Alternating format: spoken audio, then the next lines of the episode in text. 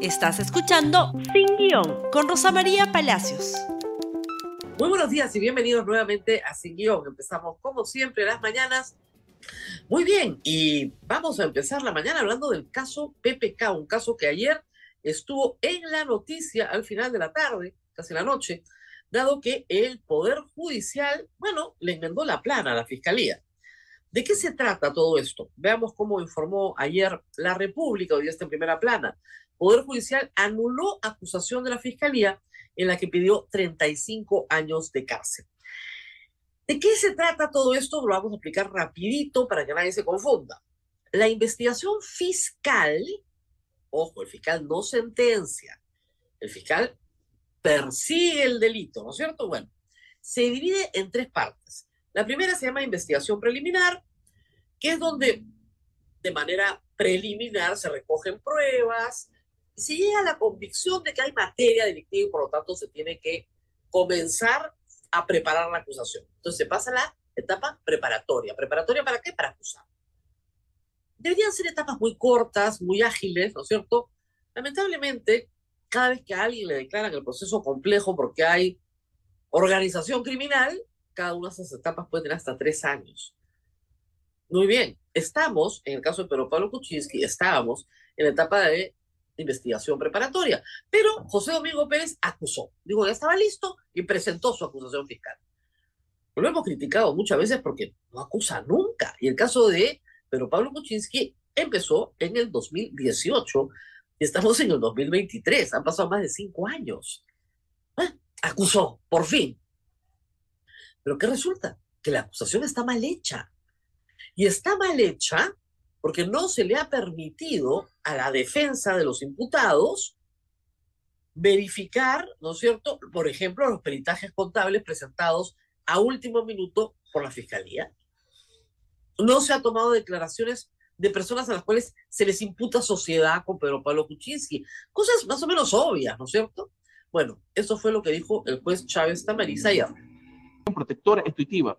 En consecuencia, según la problemática expuesta de los procesados Pedro Pablo Cochín Godar y Gerardo Rafael Sepúlveda Quesada, al estimarse su pedido, debe declararse nulo todo lo actuado, retrotrayéndose el proceso hasta la etapa de investigación preparatoria y se desarrolla las actuaciones pendientes en las que la defensa venían participando como testimoniales y pericia contable financiera que tiene directa vinculación con el derecho de prueba como una manifestación implícita del debido proceso por el que el Tribunal Constitucional se ha pronunciado. En nuestro caso y ha indicado que el derecho de prueba goce la protección constitucional pues se trata de un contenido implícito del derecho del debido proceso reconocido en el artículo 139, inciso 3 de la Constitución Política del Estado. Resuelvo lo siguiente con las facultades que me reconoce la Constitución y el Código Procesal Penal.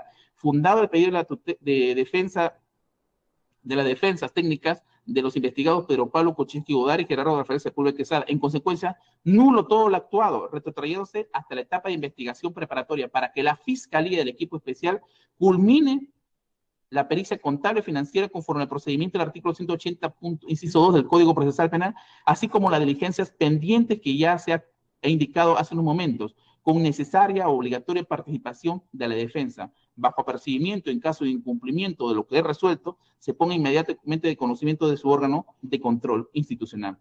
Así se ha resuelto, se notifica, señor fiscal. Apelamos, señor juez. Por interpuesto, doctor, su apelación. Se notifica también a la defensora o la abogada que asume la representación de Pedro Pablo Kuczynski Godar? Sí, conforme, señor magistrado. De igual manera, a quien asume la representación de Gerardo Rafael Sepúlveda Quesada. Conforme, señor juez. Concluyó esta audiencia siendo las 4 con 29 minutos del día de la fecha. Buenas tardes con todos y todas. La fiscalía, como han visto, ha apelado, pero el juez ha sido bastante claro. Y le ha dicho que tiene que retomarse la investigación en la etapa preparatoria, porque no se ha permitido que la defensa ejerza sus derechos, que es como lo mínimo que tiene que hacer un fiscal, ¿verdad? La acusación contra Pedro Pablo Kuczynski tal vez sea una, entre varias, de las más débiles que tiene la fiscalía, pero con consecuencias bastante duras en los imputados.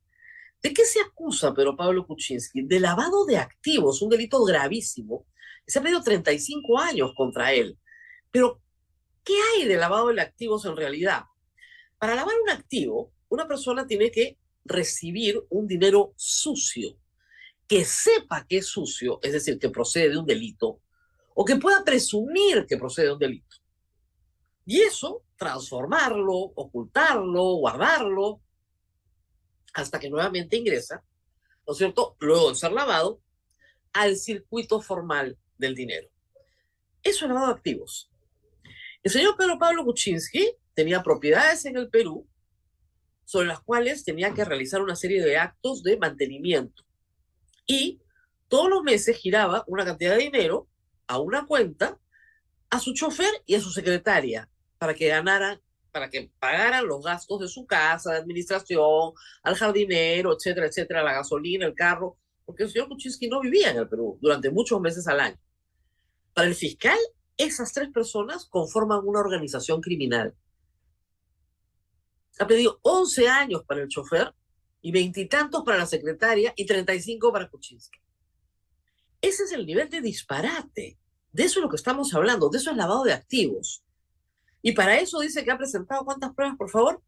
Ahí está la nota, 144 pruebas. Claro, cada voucher de retiro del chofer es una prueba. Son gastos de administración de sus bienes. El señor Kuczynski fue ministro de Economía en el año 2004-2006. Y ahí se materializan los actos que son objeto de esta investigación. Luego, el señor ha añadido TGP y otras cosas más.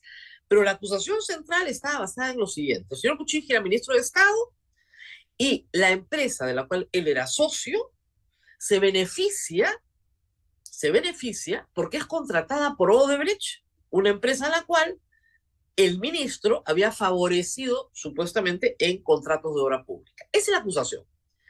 Eso podría ser tráfico de influencias. Sí, podría ser. No da ni para colusión, ni para ningún otro delito. ¿eh? Podría ser tráfico de influencias. El asunto es que tráfico de influencias ya prescribió. Estamos hablando de hechos del 2006, que culminaron en el 2006. El señor José Domingo Pérez quiere hablar de otras cosas, pero no quiere que la defensa discuta el peritaje contable donde van a poder acreditar en qué se gastó su plata el señor Kuczynski. No quiere que se discuta cómo se compraron sus propiedades. No quiere nada de eso. Simplemente adjunta nuevos peritajes contables y acusa e incorpora más gente. Bueno, el juez le dijo no. No, señor. Ya no, pues. ¿No? Regrese usted, haga las cosas bien y luego acuse. Y ojalá que esa acusación pase control de acusación porque probablemente tampoco la pase. Reitero, ahí no hay lavado de activos por donde se le mire. Lamentablemente, estos fiscales han utilizado el delito de lavado de activos. ¿Por qué? Porque tiene un plazo de 20 años, más la prescripción, mínimo 30. Y luego lanzan acusaciones. Sobre esto de pedir 35 años de pena, eh, Kuczynski dijo lo siguiente hace unos días. Eh, no voy a usar mi edad para evadir las investigaciones, pero luego añadió que en realidad pedir 35 años para una persona que tiene más de 80 es condenarlo a muerte. Eso es básicamente. Y el abogado añadió algo más, que la pena es, si vemos la siguiente nota, absolutamente desproporcionada. O sea, 35 años de prisión es la pena máxima que hay, la máxima que hay en nuestro ordenamiento jurídico. La siguiente es perpetua. La siguiente es perpetua, no hay más. Reitero, ¿de qué se le acusa en esencia a Kuczynski? ¿Por qué fue que finalmente renunció a la presidencia de la República? Porque dos empresas de su propiedad o vinculadas a él directo o indirectamente por un socio común, el señor Sepúlveda, habían ganado contratos de asesoramiento financiero con Odebrecht en obra pública ejecutada por el Estado peruano. Y por lo tanto había un conflicto de interés porque el señor Kuczynski era ministro de Estado. Sin embargo, el señor Barata ha dicho repetidamente que Kuczynski fue un obstáculo para sus operaciones, que hizo difícil lograr un contrato y por supuesto que jamás se pagó una coima o se pagó nada, ni se coludieron con nadie para obtener lo que finalmente ya habían pactado con quién. Con Alejandro Toledo. no con Pedro Pablo Kuczynski. Toledo es uno de los casos mejor armados que hay sobre, y ahí sí, lavado de activos, con la participación de Maiman, que es un lavador, que transfiere, está claramente acreditado el caso Toledo. Ese, dentro de año y medio, tal vez llegue a juicio oral. El caso Kuczynski, que no tiene una prueba de lavado de activos cinco años después, retrocede a la etapa de investigación preparatoria. Y reitero, la banda criminal, la organización criminal de Kuczynski son su secretaria y su chofer. Porque ellos hacían los pagos domésticos de la familia Kuczynski. Esa es la organización criminal. Bueno, si siguen así, todos los casos se van a caer en el sistema de justicia. Y es una pésima herencia, hay que decirlo, de un gran caso para América Latina como es el caso Lavallato. Una pésima herencia en el Perú que hasta ahora, dentro de este sistema de fiscales especiales, no ha conseguido una sola sentencia. Ni una. Hasta ahora. Y cada vez que se ha querido poner fin al mal uso de la tipificación de lavado de activos, se ha amenazado, incluso hasta la Corte Suprema, incluso al doctor San Martín. Se le ha denunciado ante la Junta Nacional de Justicia para que no hable del tema, para que se lave las manos, para que no hablen ni digan que no se puede imputar lavado de activos cuando no hay lavado de activos. Pues, en el caso de Toledo no hay discusión, es clarísimo. Pero en el caso de Kuczynski, en el caso de Keiko Fujimori, en el caso de Iván Kumala, ahí no hay lavado de activos. Los casos de Humala y Keiko Fujimori son dos por donaciones de campaña y lo hemos explicado hasta el infinito. Las donaciones de campaña no constituyen delitos sino a partir de agosto del año 2019 y ojalá se investigaran las de esta última campaña, ciertamente. En los casos anteriores no hay delito. Punto. Lo único que tenían que decir es la verdad. Sí, señor, hemos recibido. ¿Y cuál es el problema? ¿Dónde está el delito? Y así seguimos. Triste herencia la del caso Lavallato. Esperamos que el doctor José Domingo Pérez gane el concurso. Está postulando a ser juez y deje de ser fiscal. Para que finalmente terminen estos casos ya en el sistema de justicia y simplemente se archive todo lo que se tiene que archivar, que hay que decirlo, no es poco, no es poco, y que ha constituido una pesadilla para personas inocentes, no solo Kuczynski, muchas más, que cometieron el error de ser funcionarios públicos y ser perseguidos durante años. Y este caso, reitero, no es el único. Este programa les ha hablado de Miguel Castilla, de Alberto Parco Font y de otros más que siguen perseguidos por haber sido funcionarios públicos y nada más que por eso. Qué bueno que los jueces estén tomando ahora sí acción para que puedan detener de vez en cuando a un fiscal que abusa de su posición de poder. Vamos a la pausa y regresamos más con el defensor del pueblo. Cada día una novedad. Pausa y volvemos.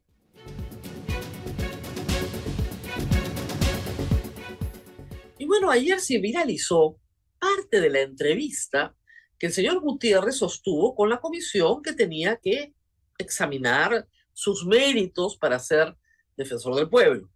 Como ya hemos explicado, esta selección fue una selección entre los invitados por los propios partidos. No fue un concurso público de méritos, sino que cada bancada proponía a alguien y lo examinaba. Y obviamente el señor Gutiérrez se iba reuniendo con las bancadas para pedir su apoyo, ¿no? También, porque acaso ahí está la foto con el Fujimorismo. Bien por ellos. Muy bien.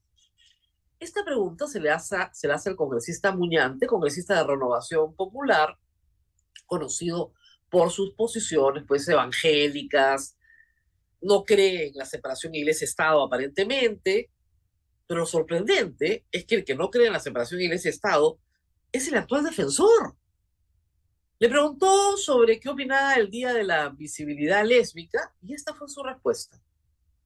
Gracias, señor presidente, por su intermedio responder al congresista Muñante Barrios.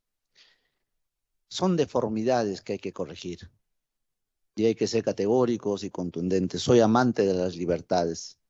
Estoy seguro si Jesús estuviera acá hoy, estaría al lado de todos, de ese violador que tanto rechazamos, de ese criminal, de ese sicario, y seguramente con todos, pero llevándoles el Evangelio, diciendo que podemos ser mejores cada día. Entonces, estas deformidades son libertinajes. Estas deformidades no contribuyen a ser institucionalidad, tampoco está. Por lo tanto, hay que corregir estas conductas y no ideologizar nada. Esa sola declaración tendría que haberlo descalificado como defensor del pueblo. No sé qué, qué puedan pensar los congresistas Alejandro Cabero o, o Susel Paredes. No solamente les ha dicho deformes, les ha dicho que eh, son equivalentes a un violador, a un asesino, que su conducta sexual es una conducta criminal, pero que Jesús los acoge a todos. Eso es lo que ha dicho. Que esas deformidades hay que corregirlas. ¿Con qué? ¿Con terapias de reconversión? El problema con el señor eh, Josué Gutiérrez no es que crea en Dios, todos podemos creer en Dios y tener una fe. El problema es que el Estado peruano no es confesional, es un Estado laico. Y que lo que diga el catecismo y la Biblia me interesa muchísimo a mí, pero no tiene por qué interesarle a un funcionario público respecto de los derechos individuales de las personas. Y si tuviera un poquito de lecturas sobre derechos humanos, se hubiera enterado que la Corte Interamericana de Derechos Humanos tiene una opinión consultiva explícitamente sobre el matrimonio igualitario, a favor del matrimonio igualitario. Pero que si le interesa el catecismo, ya, por último, que lo lea pues, y que busque el punto, cuando se habla del sexto mandamiento, y que lea clarito donde dice que toda forma de discriminación está prohibida. Toda forma de discriminación está prohibida para los católicos, por si acaso. Lea el catecismo. El básico, ¿eh? Lo que ha hecho es discriminar. Discriminar contra la ley, discriminar contra lo que establece la Constitución, que es la igualdad ante la ley, y discriminar contra lo que establece la Corte Interamericana de Derechos Humanos. Pero hay más, hay más, por supuesto que hay más. Decía que no se acordaba si había trabajado o no para Perú Libre. Bueno, ya le, se lo recordaron todo. Esta es la nota de la República. Ayer, 140 mil soles. Mucha que la memoria es bien frágil, ¿ah? Porque se ha recibido eso. Tenía un sueldo de 12 mil soles mensuales y no se acordaba que había trabajado como asesor de Perú Libre en el Congreso. Y para que no haya error, esto fue lo que dijo la congresista nada menos que Kelly Portalatino. ¿El señor José Gutiérrez tuvo una relación contractual laboral con Perú Libre, con la bancada? Eh, por supuesto, al inicio de, del año pasado, el año pasado ha tenido pues un contrato en la época de, de la primera vocería y posteriormente renunció y fue servidor público del Congreso y eso ha sido claro y públicamente le pueden ustedes evidenciar. ¿Qué le parece que él haya mentido? Porque le dijo que no tenía vínculo laboral con Perú Libre. Pues actualmente ya no tiene ningún Actualmente libro. no, pero sí lo tuvo. Él dijo que no, lo- que no lo había tenido. Nunca. Desconozco esa declaración. Probablemente se habrá equivocado, pero siempre todos ustedes conocen que ha sido parte de, de, parte de este partido. Bien clarito, tuvo un contrato el año pasado con Perú Libre en el Congreso.